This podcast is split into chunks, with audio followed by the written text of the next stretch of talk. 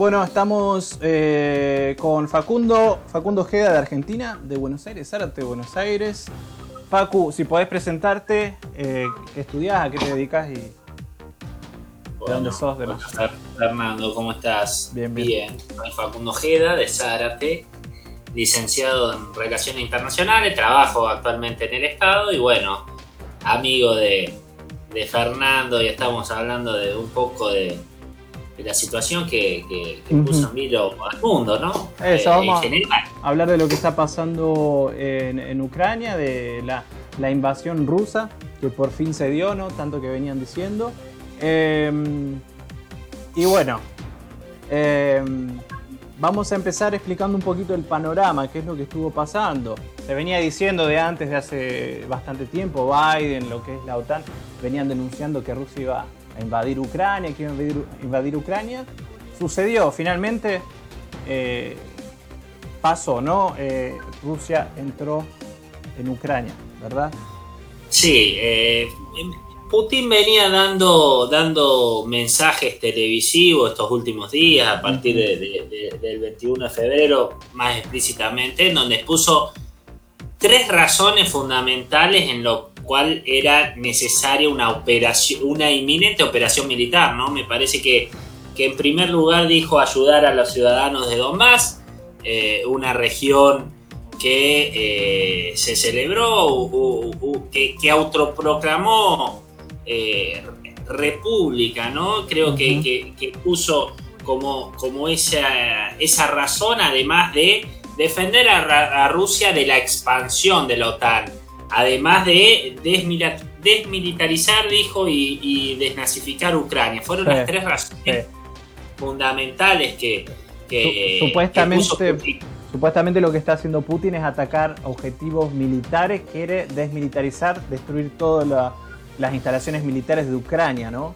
Aeropuerto, eso es lo que se, se dice desde la parte oficial rusa, ¿no?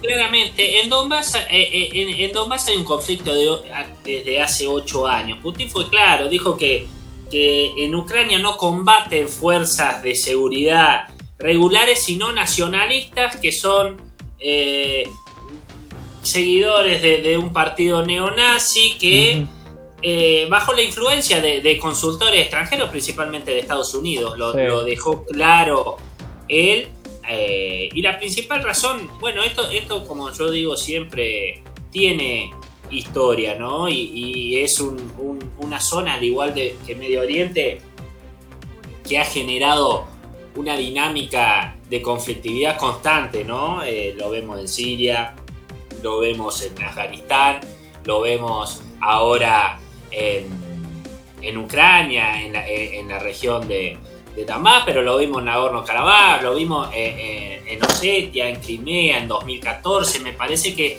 que no. Es, es, similar a los conflictos que se viene dando eh, en los últimos años, posterior a la disolución de, la Unión Soviética, en donde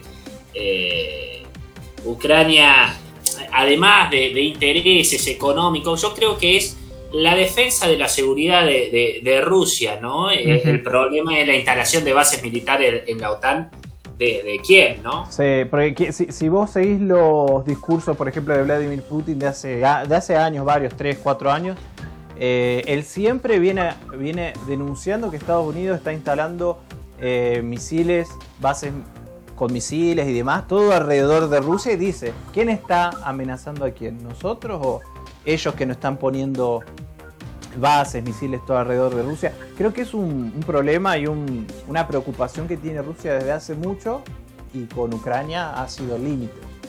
Claramente. La, ¿cómo, se, ¿Cómo es que lo dicen? Eh, pasar la, línea roja, ¿no? Han pasado la línea roja. Claramente. Eh, venimos hablando, ¿no? Uno de los compromisos que se firmaron para, para la disolución de la Unión Soviética fue por, parte de Occidente de no expandir la OTAN. Eh, la OTAN claramente, eh, eh, cuando se creó formaban parte de 16 países, hoy la, conforman 30, en donde muchos de esos países que se integraron son de, de, son de la, eran los países eh, satélites de lo que era el antiguo territorio de la Unión Soviética, ¿no?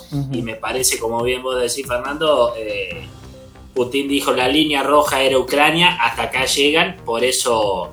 Eh, acción ahora. El ataque, bueno, la, la defensa hacia, hacia mucho... A ver, hay un gran problema que dicen, bueno, Ucrania quiere pertenecer a Europa, ¿por qué no lo dejan pertenecer a, la OTAN? Eh, bueno, la sociedad no es homogénea, es muy heterogénea, principalmente dividida en, este y oeste, donde el este quiere, tiene mayor afinidad a Rusia y el oeste a, Europa. No es que quieren pertenecer a, la OTAN, claramente, sino que, que, hay una heterogeneidad y bueno, genera un conflicto en una región que hay que decir, porque ahora salen los medios, pero es una región que lleva 8 años de conflicto, con más de, de 140 mil muertos, con más de un millón y medio de desplazados, no es algo nuevo, ¿no? Facu, ¿vos pensás, eh, como dicen en los medios occidentales, que Vladimir Putin es Hitler? Porque es lo que están diciendo, que Putin es igual a Hitler. Eso es lo que están queriendo poner. Eh, ¿Pensás o eso o te parece que es una exageración? Eh, eh, la verdad, eh, son, estos tipos son estrategas. Yo creo que la geopolítica, como dije, no es superhéroes o villanos, ¿no? Acá hay, intereses en juego. yo no creo que ni sea Hitler ni sea un, héroe. Un, héroe, ¿no? Acá hay intereses que se, la geopolítica se maneja por un, un conflicto de intereses de manera dinámica. Me parece que es una exageración. A ver, eh, yo, eh, piden, a ver, yo no, no, no, no adhiero a la guerra, los conflictos, ¿no? Pero sí, eh, lo que pasa es que lo muestran los medios, pero hoy hay ataques permanentes entre Israel y Palestina. y, hace cuatro de, lo de Arabia Saudita con Shem. Hace cuatro meses era los medios era, era muestra televisiva constante de los talibanes en Afganistán que tomaban Afganistán, mostraban videos los talibanes siguen estando en Afganistán. lo que pasa es que se apagó la cámara. Es, es, es, lo que pasa, ¿no? Em, y acá hay en Brasil hay un analista político, no vivo en Brasil, pero que es Pepe Escobar, yo lo sigo bastante, y él dice, sostiene que, que las élites occidentales, las élites norteamericanas, Estados Unidos, lo que quieren, eh, y la OTAN, es la destrucción de Rusia como Estado-nación o Estado soberano, que es un problema que ellos tienen y que lo tienen fijo ahí desde, desde el fin de la guerra, guerra fría y demás. ¿Vos coincidís o no? Yo creo que, estamos viendo un declive de, de Estados Unidos como superpotencia, como primer potencia mundial dado que empieza a competir, eh, empieza a cambiar el orden, un orden multipolar. Vos tenés Estados Unidos, que es una potencia económica y una potencia militar muy importante, pero empieza a aparecer, a renacer gracias al precio de los commodities, del gas, del petróleo, empieza a, crecer Rusia con una potencia militar muy fuerte, no desarrollada económicamente como, como Estados Unidos, pero una potencia militar muy dura. Y después tenías un gigante que viene creciendo de manera exacerbada como es China, que es una potencia no solo militar, sino una potencia económica descomunal. Y me parece que estamos viendo los últimos manotazos de Estados Unidos para tratar de, sostenerse como primer potencia. Posiblemente, eh, como dicen los analistas, en 2050 eh, China sea la primer potencia en el mundo por, su capacidad económica, militar, por su demografía, por su, por, su, por su extensión de territorio, me parece que estamos viendo que el mundo va a virar, el poder va mirando hacia, va virando hacia Asia, ¿no? Porque después tienen los países del oeste asiático que tienen unas economías muy, muy, muy, fuertes. Claro, me parece que el mundo va virando para allá. Por eso yo a veces eh, a veces eh, eh, Latinoamérica no es, mira con recelo siempre hacia, hacia, hacia Rusia, hacia China. Lo que pasa es que el mundo va virando allá. Vos, económicamente, Argentina debe negociar con todos, porque debe ser, debe tener una, una política exterior multipolar, es decir, eh, negociar con todos, obviamente siempre estamos en inferioridad de condiciones, ¿no? No es cambiar eh, el collar, ¿no? Sino dejar de ser perro, dijo Jaureche en su momento. Igual, igual ese reclamo se lo hacen a los gobiernos progresistas, porque a Piñera nadie, nadie le reclamó, por ejemplo, que estaba negociando con China, que, estaba acercando a China. Eh, siempre cuando el gobierno es más de izquierda. Claramente los medios opositores eh, condenaron eh, la reunión bilateral que tuvo Alberto Fernández con Rusia y, el error de la política exterior en el momento de que estaba por, por, por, poner el punto más fuerte del conflicto e invadir. A, los dos, tres, a los dos o tres días estuvo Bolsonaro con, sí, por eso, bueno, por eso, eso es lo que yo, yo veo que marca que es un giro eh, general, que el único que no quiere girar para ese lado es Estados Unidos, obviamente, ponerle eh, algunos países europeos, Canadá, pero... Eh, hoy, hoy, son, hoy son muy complementarias las economías argentinas con, con China, ¿no? Nosotros, nuestra, eh, nuestro primer socio comercial es, Brasil y nuestro segundo socio comercial es China y, próximamente segura lo, superará. obviamente Argentina necesita, como todo, dar mayor valor agregado a a, nuestras exportaciones, que es el gran problema de, todas las economías latinoamericanas, que bueno, hay que ver cómo, cómo, yo siempre digo, ¿no? Hay que volver al UNASUR, hay que fortalecer el Mercosur, el gran problema es negociar de manera bilateral con estos gigantes. Es porque eh, nosotros estamos virando hacia un mundo multipolar. La idea es que Latinoamérica sea un actor de esa multipolaridad, ¿no? en conjunto, que no sea nosotros dependiendo de los otros, sino estando en diálogo con lo que es China, Rusia, Irán, Estados Unidos, bueno, como región, ¿no? Eso es lo que quiero yo por lo menos. Claramente tenemos un, foro como la CELAC, que si vos juntás a, todos los países, tenemos un potencial enorme, tenemos, tenemos economías que se pueden complementar muy bien, como Argentina con Brasil en la parte automotriz.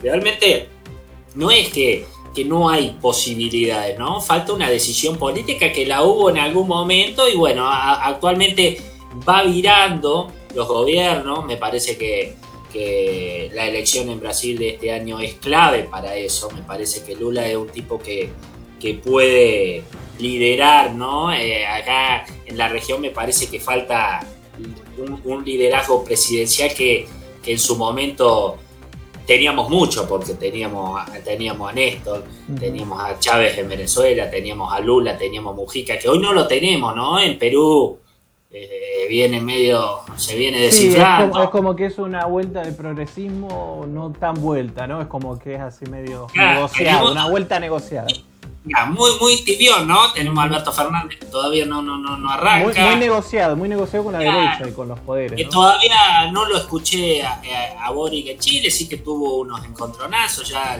y, y, Boric dejó un ministro de Economía, no quiero hablar de más porque no estoy ni seguro, pero dejó un, un funcionario muy importante, creo que del Banco Central, algo así, que era de Piñera. Era lo que es lo último que yo Claro, eh, a ver, yo lo entiendo que no puede generar una reforma porque eh, hasta hace poco Boric eh, era una sorpresa, ¿no? Me parece que yo temía que en Chile ganara la derecha. en un momento había posibilidad. Sí, hasta lo, habíamos, lo habíamos conversado y demás. Claramente. Pero, entonces, esa, esa, esa fuerza, esa unidad latinoamericana para formar parte de la multipolaridad es importante, es lo que, lo que veníamos, ¿no? Que por eso hablamos de esto. Pero volviendo entonces al tema, mi primera pregunta era, ¿vos crees que representa esta, eh, este avance de Rusia sobre Ucrania, representa eh, el fin de la hegemonía de Estados Unidos y el comienzo del mundo multipolar? ¿Es esta, este evento o no? Yo no creo que sea este evento, creo que pues, todavía se va a sostener eh, Estados Unidos como, como sí creo que puede haber un quiebre del orden internacional en donde hay que ver qué papel juega China, ¿no? Me parece que hay una rigidez que China puede meterse en este conflicto para establecer ser el que lidere la, la negociación diplomática entre Rusia y Ucrania, que la OTAN no lo está llevando a cabo. Hay una rigidez, hay una discusión muy grande dentro de la OTAN, principalmente en cuanto a las sanciones económicas, porque Putin sabía, ¿no? Porque hay un temor debido a la dependencia de, gas que tiene Alemania, Italia, países muy importantes de, que forman parte de Europa, que forman parte de la OTAN, que, que que pone e, en, esa duda en cuanto a las sanciones económicas y me parece que falta la palabra de un actor clave que es China que todavía se ha mantenido eh, al margen más o menos. Se ha mantenido al margen. Que también es un temor porque decían eh, en un momento los más extremistas, ¿no? Decían, bueno, Rusia se le animó a Ucrania, capaz que China aprovecha el momento y se, y se mete en Taiwán. No lo ha hecho. Ahí ya sería terrible. Ahí, ahí, se, ahí, se, descontrolaría todo, ¿no? pero, pero me parece que, falta China, la palabra de China en este, en este conflicto, ¿no? Y otra cosa eh, que vos me decías, que Europa, Estados Unidos necesitan el petróleo del gas ruso. Zelensky ha pedido que se elimine, que se saque eh, a Rusia del, sistema SWIFT, ¿no? Que se lo, se lo suspenda, se lo prohíba de, de, utilizar, de formar parte del sistema financiero, ¿no? Que es en definitiva eso. Eh, pero no, no le conviene a Estados Unidos que el gas ruso y el petróleo ruso dejen de, comercializarse, lo mismo que no le conviene a Europa.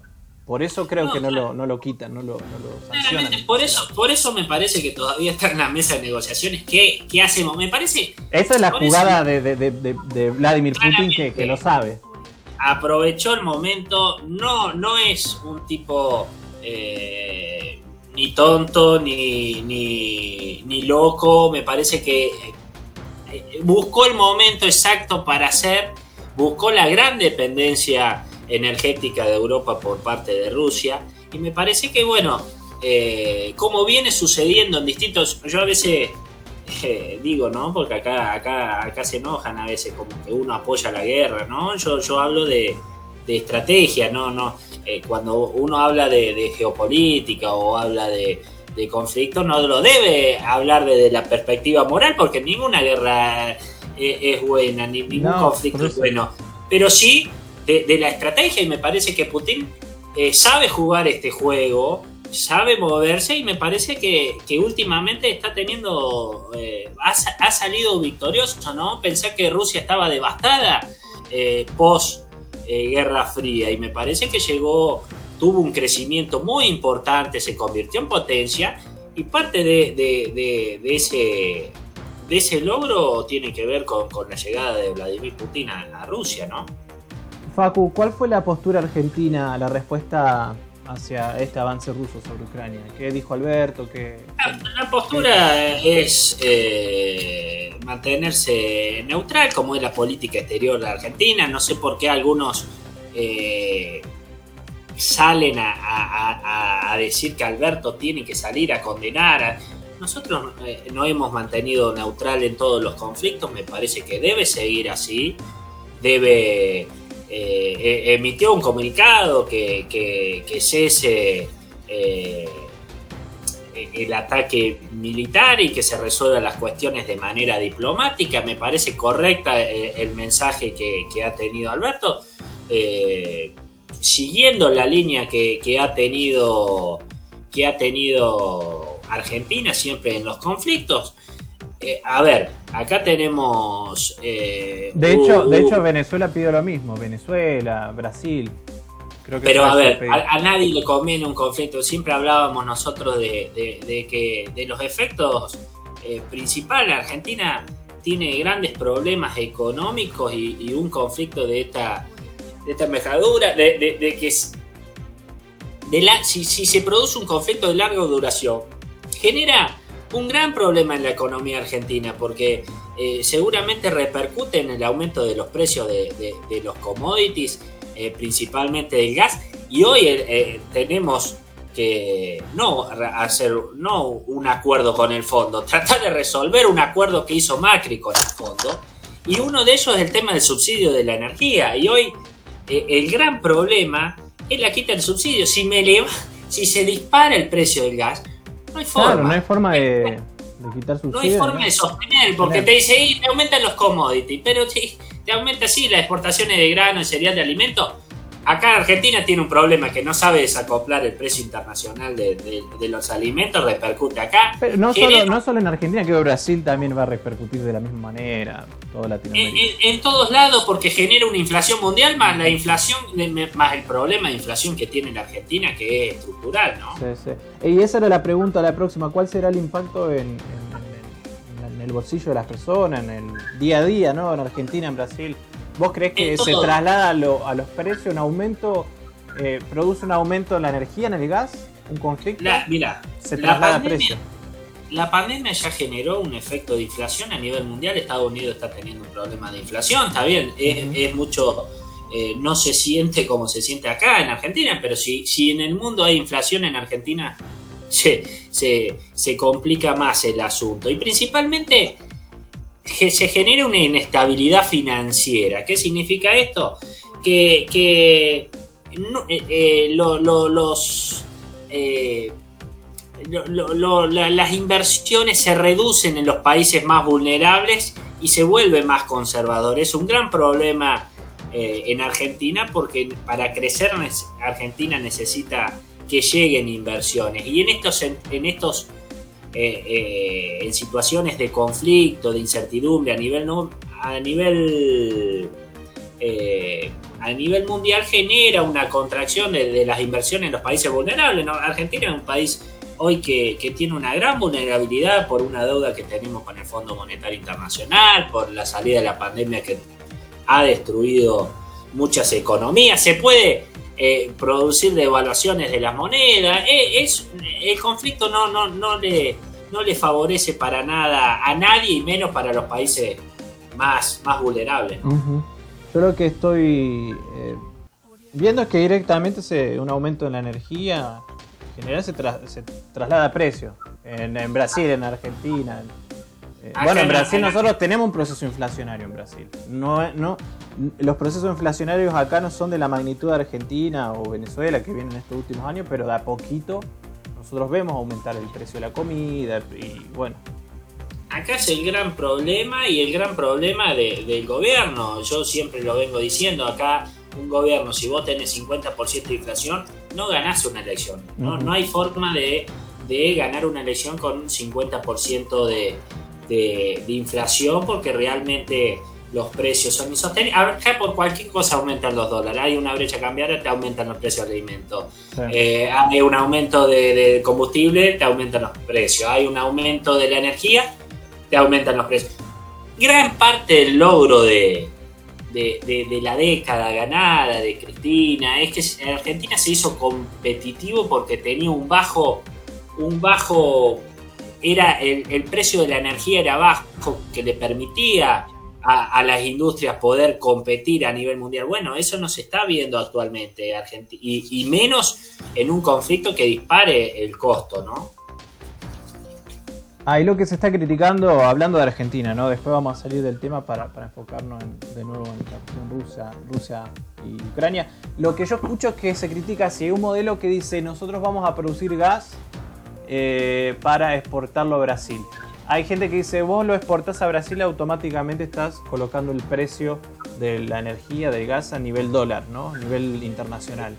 Eh, por ejemplo, Debido, Moreno, dicen, nosotros tenemos que producir como hacían estos para el consumo interno y mantener el precio de la energía bajo al nivel nacional, ver cuánto sale producirlo y cobrar eh, al pueblo el, precio de costo, ¿no? Y a la industria para generar industrialización. Eh, es eso lo que yo escuché, por lo menos. a ver, yo eh, eh, coincido que, el precio de, la energía, del agua, debe, debe, las empresas, ¿no? Debe ser estatal, no deben, deben, deben generar ganancias no para que se las lleve un privado, sino para, para que, para que se invierta, ¿no? No para que aseguren utilidades. Me parece que, que un país se vuelve competitivo cuando eh, tenés una energía barata en donde no, no que haya desabastecimiento de la energía, ¿no? sino que se cobre para que se pueda invertir y abastecer a, toda la Argentina, principalmente a la industria, para que se pueda desarrollar, para que pueda exportar y para que tenga competitividad. Acá de nada sirve eh, meter tarifazos, aumentar un 3.000% la luz, tener la cara, porque te termina pasando lo que pasó en el gobierno anterior por el cierre de la fábrica, de no poder sostenerse, de no tener competitividad. Eh, ya ha pasado, me parece que, sería un error volver a cometerlo, ¿no? y el gran problema también pasa por, por, el precio de los alimentos, ¿no? Nosotros tenemos que asegurar el mercado interno y el excedente sí exportarlo, generar dólares, pero no podemos tener eh, el valor de, la carne, el valor de, de, los alimentos a precio internacional, a precio dólar. Yo coincido en eso. Facu, y volviendo al tema Rusia y Ucrania, ¿cuál sería el papel de, Latinoamérica si escalara el conflicto? Estoy diciéndolo pensando en Nicaragua, Cuba y Venezuela. ¿Vos pensás que Latinoamérica podría eh, envolverse, meterse más en el conflicto, involucrarse más o no? No, yo, creo que, no yo, creo que, este conflicto no, no, va a tener eh, larga duración. Me parece que que la OTAN ha entendido la línea roja de Ucrania, por eso no se ha metido de lleno en el conflicto, se resolverá con algunas sanciones económicas, no más. Creo que Putin también ya busca generar una negociación diplomática acá. De hecho, él está marcando negociar con los militares, está diciendo, tomen el poder y nosotros negociamos con ustedes. Él lo quiere sacar al gobierno Zelensky, ¿no? Él quiere el cambio de régimen para que no haya... Eh, él, él considera que son marionetas de Estados Unidos. Claramente, lo que pasa que, que, como bien eh, yo te dije, eh, eh, hablaba antes, perdón, esto comenzó hace, hace años, en donde se estableció un, se produjo un golpe de Estado, ¿no? A través de, de unas manifestaciones violentas en donde se, sacó a un presidente donde tenía mayor afinidad con la Federación Rusa, fue, fue claro, ¿no? Posiblemente un cambio de régimen, ¿no? De los que hace Estados Unidos por todos lados. Claro. Probablemente eh, impulsado, Me, parece que, va por ese, por ese camino, ¿no? Me parece que, no va por una por tratar de expandirse, tratar de conquistar Ucrania, ¿no? Sino un, cambio de régimen y, y asegurar que la, OTAN no se va a expandir más eh, hacia, su, hacia su frontera, ¿no? Me parece que ese, eso es lo que busca Putin y me parece que ya lo logró, me parece que en días va a haber una negociación diplomática. Yo me parece, eh, vamos a dar una nota de color, ¿no? Me parece que para salir de... Eh, es impresentable, en palabras, el presidente de Ucrania para que, para, no, no sé, es una nota. Yo vi, unos videos, yo vi unos videos que está con ametralladoras, así, no sé si es video de campaña, yo no sé si es real. Era, no, si es mentira. era, un actor, era un actor de comedia. Ah, sí. Sí, era un actor de comedia en donde muchos de los productores de las películas hoy son ministros de él. Eso es. Es como Terrible. a ver, como que lo pongan a Miguel del Cel. Eh, es como que Listorti es, como que Listorti sea presidente y tenga de ministro al estar del showmatch. Ajá, Más o menos así. A Larry. Eh, eh, llegó siendo presidente por, por, carisma. Eh, muchos presidentes ahora en el mundo. Un video que está con dos ametralladoras y, le, no sé si mata a los del Congreso. Decía, medio mi ley, ¿no? Medio mi ley, así. Sí, sí, me parece que, que, es una...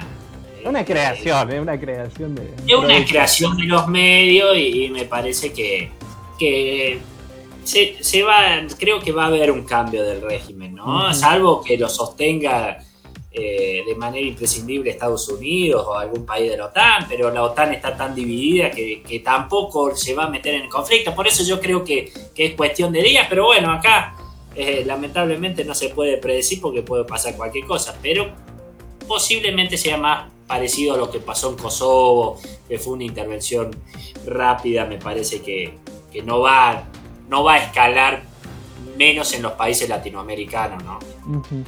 Entonces, ¿vos creés que hay un responsable en la situación actual, que llegamos acá por la OTAN, por Estados Unidos, por Rusia? ¿Creés que todos tienen eh, responsabilidad de dónde estamos? ¿Pensás que, bueno, yo, yo particularmente pienso que la OTAN y, Estados Unidos han forzado esta situación, pero bueno, ¿qué, pensás vos? Sí, yo creo que, primero me parece que el problema fue que la idea de, que la Unión Soviética, ya estoy hablando de, eh, historia, ¿no? de que nunca se iba a desmembrar, fue, fue un gran error que producto de ello se crearon muchos, en la construcción artificial de, entidades políticas que dieron origen a la, larga conflictividad que vemos hoy y en los conflictos que anteriormente te nombraban, Nagorno-Karabaj, Osetia, Crimea. Eh, eh, como te dije, Ucrania tiene una heterogeneidad y me parece que todo eh, empieza a, potenciarse, ¿no? A partir del Euromaidan, que, fue eh, la salida del, anterior presidente ucraniano, para colocar a un presidente más afín a Europa, más afín a, a la OTAN, con, en búsqueda de eh, que integre Ucrania a la OTAN y me parece que Putin lo que hizo es, como decimos siempre, hasta acá llegó la línea roja de la, OTAN, acá no se mete más, en mi frontera eh, mando yo y bueno, por eso eh, el conflicto que se desató en los últimos días, ¿no? el, 21 de febrero, al, reconocer la independencia y la soberanía de dos, de, de dos eh, lugares claves como es Donetsk y, Luhansk que pertenece a la región de Donbass. Me parece que, que, es eso y, que creo que en una salida diplomática y estoy convencido de que quien va a liderar la salida diplomática va a ser China, no va a ser eh, Occidente. ¿no? ¿Y, qué opinas de, las sanciones? ¿Vos crees que las sanciones a Rusia sirven de algo? ¿Les van a afectar? ¿Lo van a como, em, afectar en sí? ¿Lo van a desmoralizar o va, a producir algo o no? Las reservas federales de Rusia eh, están en un, en, un, en un nivel altísimo, por eso yo creo que también eligió este momento Putin para atacar, porque sabe que las sanciones económicas no le mueven el piso, como si el cierre del grifo a Europa, a Europa. Me parece que un... Está bien, acá estamos eh, eh, en pelea por el tema ambiental, pero uno de los grandes errores es que Alemania se quedó sin energía. sí, porque apostaron a, a las renovables que no funcionó no, yo no creo que no, funcione, sino que debe haber una transición porque sola la energía renovable no alcanza. Seguir condenando el ambiente tampoco, ¿no? Estamos viendo lo que pasa acá en Corriente, lo que pasa en el Amazonas, vemos el, problema. Me parece que la energía nuclear es una energía limpia que puede usarse como transición. Bueno, ahora Macron anuncia un plan nuclear para establecer 14, 14, ¿no? En 50 años creo que son. Eh, claramente, me parece que, que, estos países con, con, tanta producción industrial eh, genera un gran problema. Y me parece que Putin aprovechó ese momento y, es, es, un verdadero estratega, ¿no? Y, eh, no lo hizo. Ajedrecista, ¿no? claramente, eh, como todos rusos son, son excelentes ajedrecistas y, aprovechan, aprovechan las debilidades ¿no? de, Europa. Eh, en un momento que también hay muchos problemas, hay una crisis ¿no? del orden internacional, hay una crisis no, Y fíjate, también él está aprovechando un poco, creo yo, el mismo la misma desintegración interna de los Estados Unidos, porque la crisis política que tiene Estados Unidos es terrible. La crisis económica también es muy, muy importante, la inflación, la cuestión de que la inflación de ellos está ligada al precio de los combustibles, al precio de, la energía también, ¿no? Todo es un gran combo. Sí, yo creo que, en la sumatoria de la pandemia, en la crisis de identidad de Estados Unidos, eh, yo calculo, yo no sé si esto hubiera, mirá que yo no coincido en su política, yo no sé si hubiera pasado lo mismo, con, si, si con Donald Trump se hubiera, creo que se hubiera resuelto de otra manera. Hoy, lo, hoy lo leía, yo lo estaba compartiendo a, lo que decía Trump, él mandó un mensaje que dijo, si yo estuviera, eh, Vladimir Putin hubiera hecho esto en mi gobierno. Y él marcaba un error que dice, Estados Unidos dejó que el precio de, la energía aumentara, el petróleo, del gas, y están haciendo rico, están haciendo a los rusos ricos. Que nosotros teníamos que mantener el precio de los combustibles bajos. Eso es lo que decía él. Yo coincido, podés tener muchas diferencias, un tipo que era xenófago, discriminatorio, de todo, ¿no? Pero durante su mandato ha, sabido conciliar diplomáticamente, hasta ha tenido eh, trato diplomático con Corea del Norte, me parece que en ese sentido eh, ha resuelto de, manera diplomática, se ha llevado muy bien con, con Vladimir Putin me parece que, yo calculo que coincido que no, que no, no, hubiera, escalado el conflicto con, Donald Trump. Bien, Facu, creo que hablamos de todo. Hicimos en 35 minutos, mira, llevamos. Eh, un resumen bastante interesante. ¿Hay algo que vos quieras decir, que quieras agregar? Te dejo libre para, dar tu mensaje ahí. Y no, después vamos cerrando.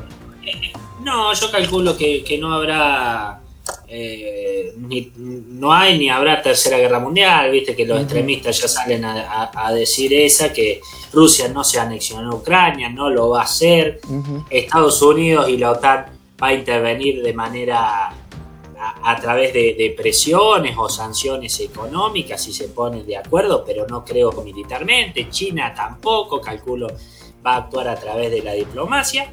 Yo creo que Ucrania iba camino a ser miembro de la OTAN, era, eh, se veía venir y Rusia actuó antes para evitarlo. Me parece que, que, Rusia va a apoyar, pero no se va, eh, la OTAN va a apoyar, no se va a meter.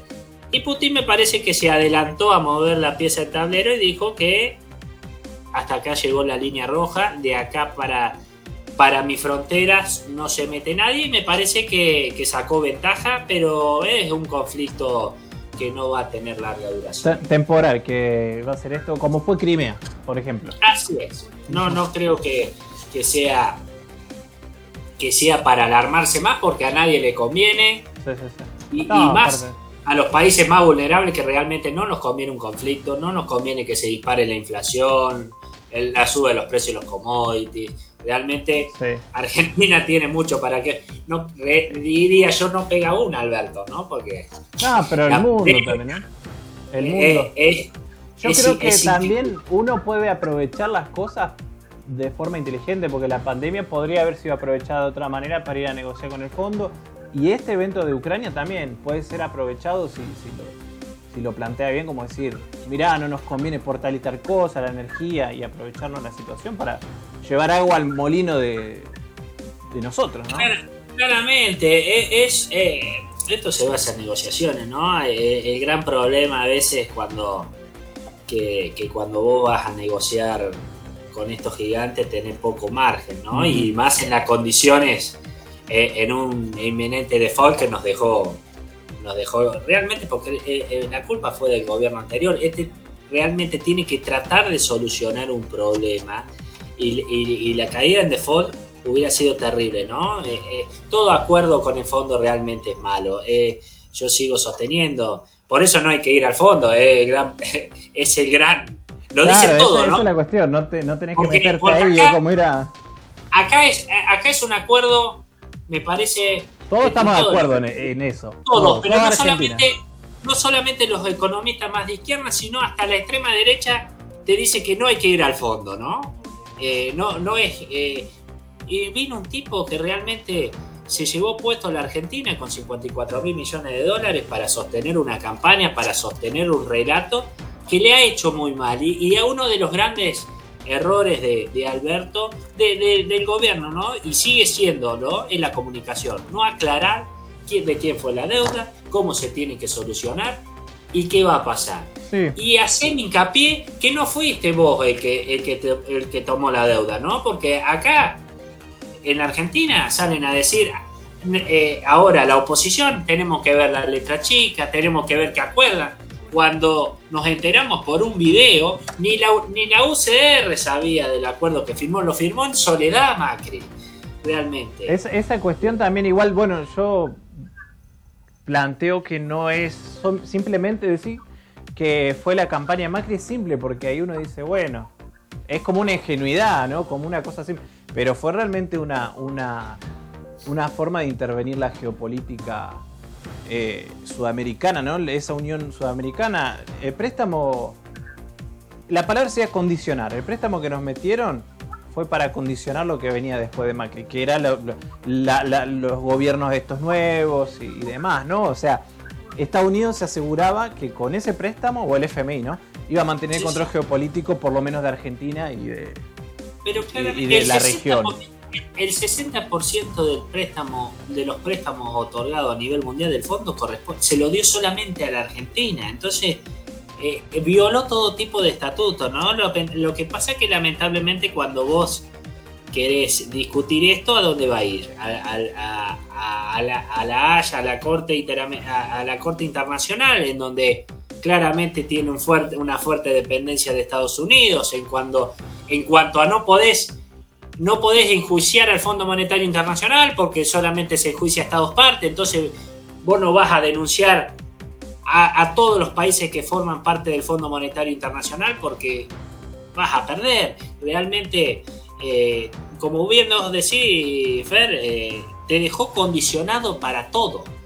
Eh, yo creo que no creían o no, o no tenían o no pensaban que iba a haber un cambio principalmente en muchas en muchos países que, que, haya una nueva ola progresista. ¿no? Me parece que no lo tenían en mente eh, Estados Unidos, pero bueno, como bien decimos anterior, todavía es una ola progresista muy tibia, que no que también no, no, no está en condiciones también de pelear porque eh, venimos de una pandemia, tiene una vulnerabilidad muy grande Argentina, me parece que tiene que construir fortaleza, por eso siempre yo hablaba, eh, Néstor Kirchner tuvo que negociar con el fondo y después sí, cuando acumuló fuerza, cuando acumuló principalmente, no, e, el problema de Argentina que no tiene poder político, ¿no? Me parece que eso le falta al frente, poder político. Cuando, Albert, cuando Néstor lo consiguió, además de acumular reservas, le pagó el fondo y se liberó. Me parece que eh, el gobierno tiene que fortalecer el poder político que hoy realmente está fragmentado, ¿no? Excelente, Facu. Bueno, al final terminamos hablando un poquito de la Argentina, es la, visión de la cuestión rusa desde el punto de vista de la Argentina, ¿no? en definitiva es como nos afecta. Eh, vamos a, cortar acá, hicimos unos 40 minutos de conversación. Cualquier cosa después volvemos a retomar, podemos invitar a a a Samir, a Mario de otros países también para charlar, poder seguir hablando del tema, si se extiende la cuestión esta rusa y demás. Y bueno, creo que ha sido una buena charla. Bueno, gracias. Perfecto, Fer. gracias a vos por haber participado. Y bueno, y un abrazo a todos los que nos están escuchando y espero que les haya resultado interesante.